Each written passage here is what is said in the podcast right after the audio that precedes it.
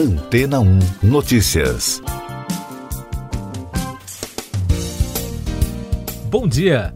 Um novo estudo publicado na revista PLOS Medicine e assinado por pesquisadores de instituições norueguesas revelou que trocar a carne vermelha e processada, bebidas açucaradas e grãos refinados por uma alimentação rica em grãos integrais, legumes, carnes magras, frutas e nozes aumenta a expectativa de vida em até 13 anos. Além disso, os dados analisados indicaram que quanto mais cedo for alterada a dieta, melhor será a perspectiva de mais anos de vida. Atualmente, a alimentação inadequada resulta em diversos problemas de saúde ao redor do mundo e está associada a fatores de risco que causam aproximadamente 11 milhões de mortes anualmente.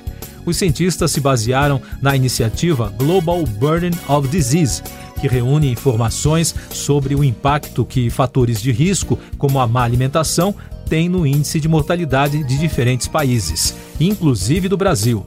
Por aqui, os dados do GBD mostram que uma dieta inadequada tem relação direta com cerca de 44% dos óbitos por complicações cardiovasculares e 26% das mortes por diabetes.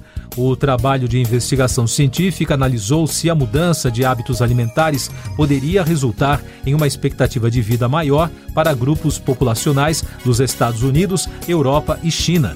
De acordo com Aline de Carvalho, professora do Departamento de Nutrição da Faculdade de Saúde Pública da Universidade de São Paulo, em reportagem do jornal Folha de São Paulo, é uma pesquisa de estimativa de impacto. Então não significa que esses resultados são aplicáveis em cada indivíduo, mas é uma estimativa populacional. O trabalho analisou a média de anos de vida de grupos de idades de 20, 40, 60 e 80 anos, em cada uma das regiões selecionadas. Depois foram comparados os impactos que a alimentação causava na mortalidade, afetando assim a expectativa de vida. Para isso, foi calculada a média para esses alimentos separadamente e uma sistematização em três tipos de dietas. Uma delas, conhecida como ocidental, era caracterizada por carnes vermelhas, alimentos processados, bebidas açucaradas e grãos não integrais, considerado um padrão de consumo ruim.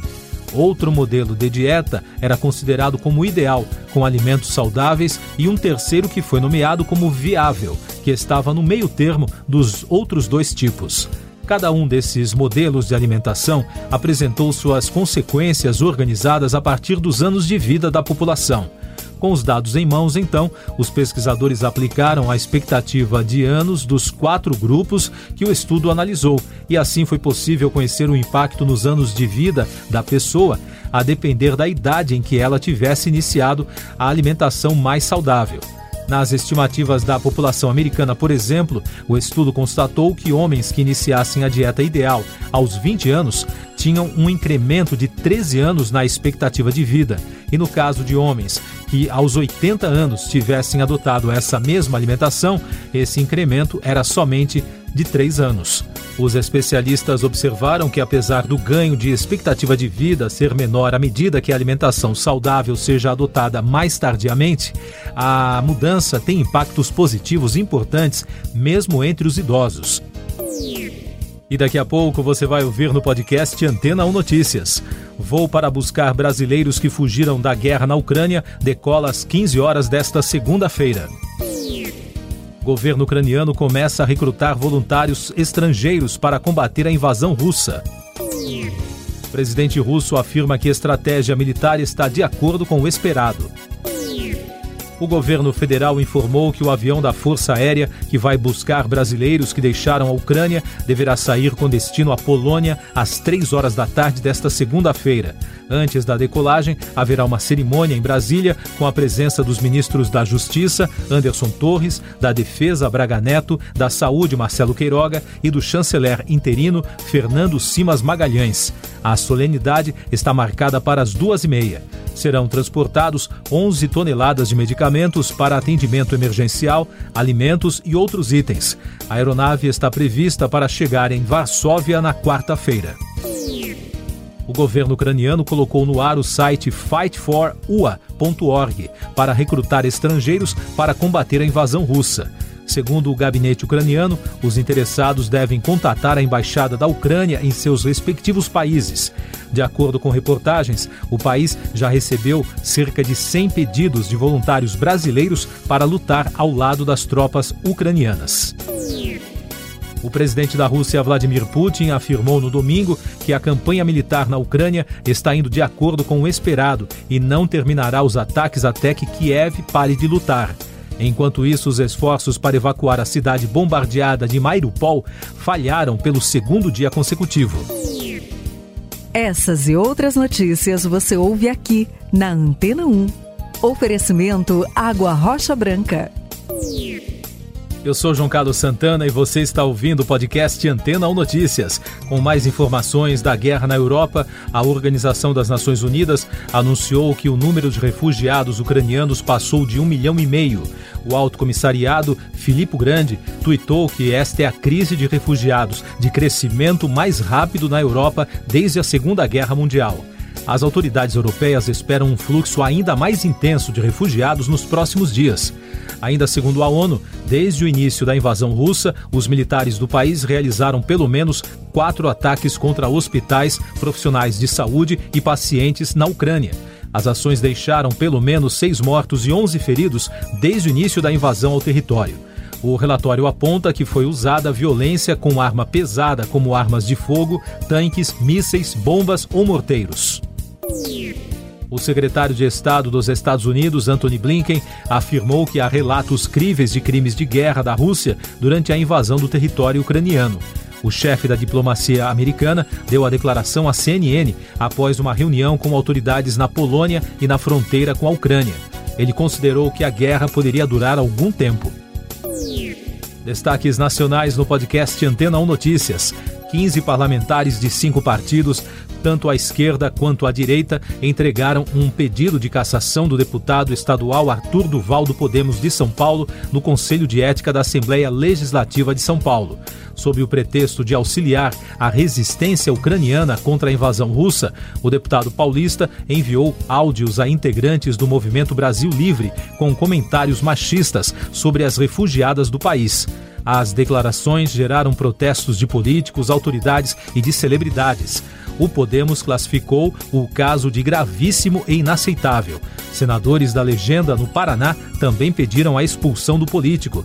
Do lado da oposição, o senador Humberto Costa, presidente da Comissão de Direitos Humanos, afirmou que pretende convocar Arthur Duval para dar explicações após o vazamento dos áudios. Depois da repercussão negativa, o político que já retornou ao Brasil no fim de semana pediu desculpas, reconheceu o erro e decidiu retirar a pré-candidatura ao governo do estado. A Sociedade Ucraniana do Brasil também repudiou e chamou de repugnantes os áudios do brasileiro. O presidente da Câmara dos Deputados, Arthur Lira, determinou, por meio de uma publicação no fim de semana no Diário da Casa, a suspensão por tempo indeterminado, em razão da pandemia de Covid-19, das sessões do plenário em caráter presencial, cuja retomada estava prevista para esta semana. A justificativa é diminuir a circulação de pessoas nas dependências da Câmara. Eleições 2022. A Justiça Federal em São Paulo intimou o Telegram a explicar sua estratégia de combate à desinformação no Brasil durante o pleito, depois que a plataforma não se manifestou sobre os questionamentos feitos pelo Ministério Público Federal desde dezembro do ano passado. O órgão já mobilizou, inclusive, o setor de cooperação internacional. Como não houve resposta, a plataforma foi acionada judicialmente. Os números da Covid no Brasil. O país registrou no domingo 219 mortes pela doença em 24 horas, totalizando mais de 652.200 óbitos desde o início da crise. A média móvel nos últimos sete dias é de 430, indicando tendência de queda. Também foram registrados 15.800 novos casos, somando mais de 29 milhões. Com isso, a média móvel de infecções nos últimos sete dias foi a 40.100, indicando também tendência de queda. E os dados da vacinação mostram que já passa de 155 milhões e 700 mil o número de brasileiros que completaram o esquema vacinal, o que representa 72,5% da população. Noticiário Econômico. Após o anúncio da saída do almirante Eduardo Bacelar Ferreira do cargo de presidente do Conselho de Administração da Petrobras, a estatal confirmou a indicação do nome de Rodolfo Landim, presidente do Flamengo, para ocupar o cargo. De acordo com nota da empresa, a indicação de Landim e mais sete pessoas veio do Ministério de Minas e Energia. A partir desta segunda-feira, os clientes de bancos brasileiros poderão saber qual valor tem a receber e pedir o resgate do dinheiro das instituições. O site criado pelo Banco Central para as consultas entrou em operação no dia 13 de fevereiro e já recebeu 116 milhões de pedidos. Quem tiver algum valor esquecido precisa fazer um cadastro pelo portal Acesso ou pelo aplicativo gov.br para acessar o sistema e solicitar o resgate. Após a decisão das empresas americanas Visa e Mastercard de suspender as operações na Rússia, diversos bancos russos anunciaram no domingo que vão emitir novos cartões de pagamento com o sistema chinês de cartões UnionPay, acoplado à rede russa Mir. A decisão foi tomada pelas instituições Cyberbank, Alpha Bank e o Tinkoff. Nos Estados Unidos, autoridades de Estado e da Casa Branca embarcaram rumo à Venezuela para uma reunião com membros do governo de Nicolás Maduro, segundo informou o jornal The New York Times. A reportagem afirma, com base em depoimentos de autoridades do país, que Washington teme a proximidade diplomática de Moscou com Caracas em uma eventual escala do conflito na Ucrânia. No entanto, analistas também veem a Venezuela como uma potencial fonte alternativa de fornecimento de petróleo, caso Washington tente restringir os embarques de energia a Moscou. E por falar nisso, o preço do chamado óleo cru fechou a 130 dólares no domingo no mercado americano, após chegar a 139 no momento mais tenso do dia. É um aumento de quase 10% em relação à semana passada. E as bolsas asiáticas abriram hoje em queda. Em Hong Kong, o índice caiu mais de 3%. Últimos destaques da invasão russa à Ucrânia.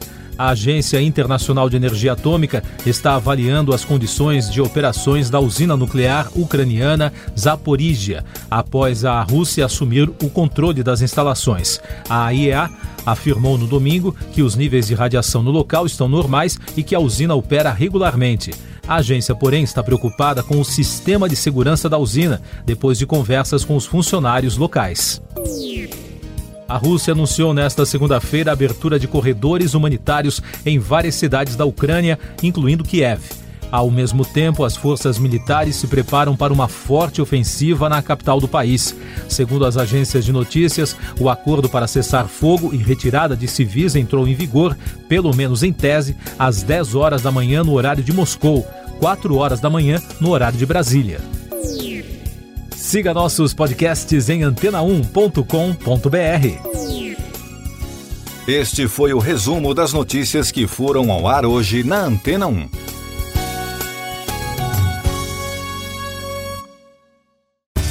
Depois de tanto conteúdo legal, que tal se hidratar com água rocha branca? O consumo regular de água durante o dia traz benefícios para a saúde, como, por exemplo, manter a pele bonita e hidratada. Rocha Branca, da fonte direto para sua casa.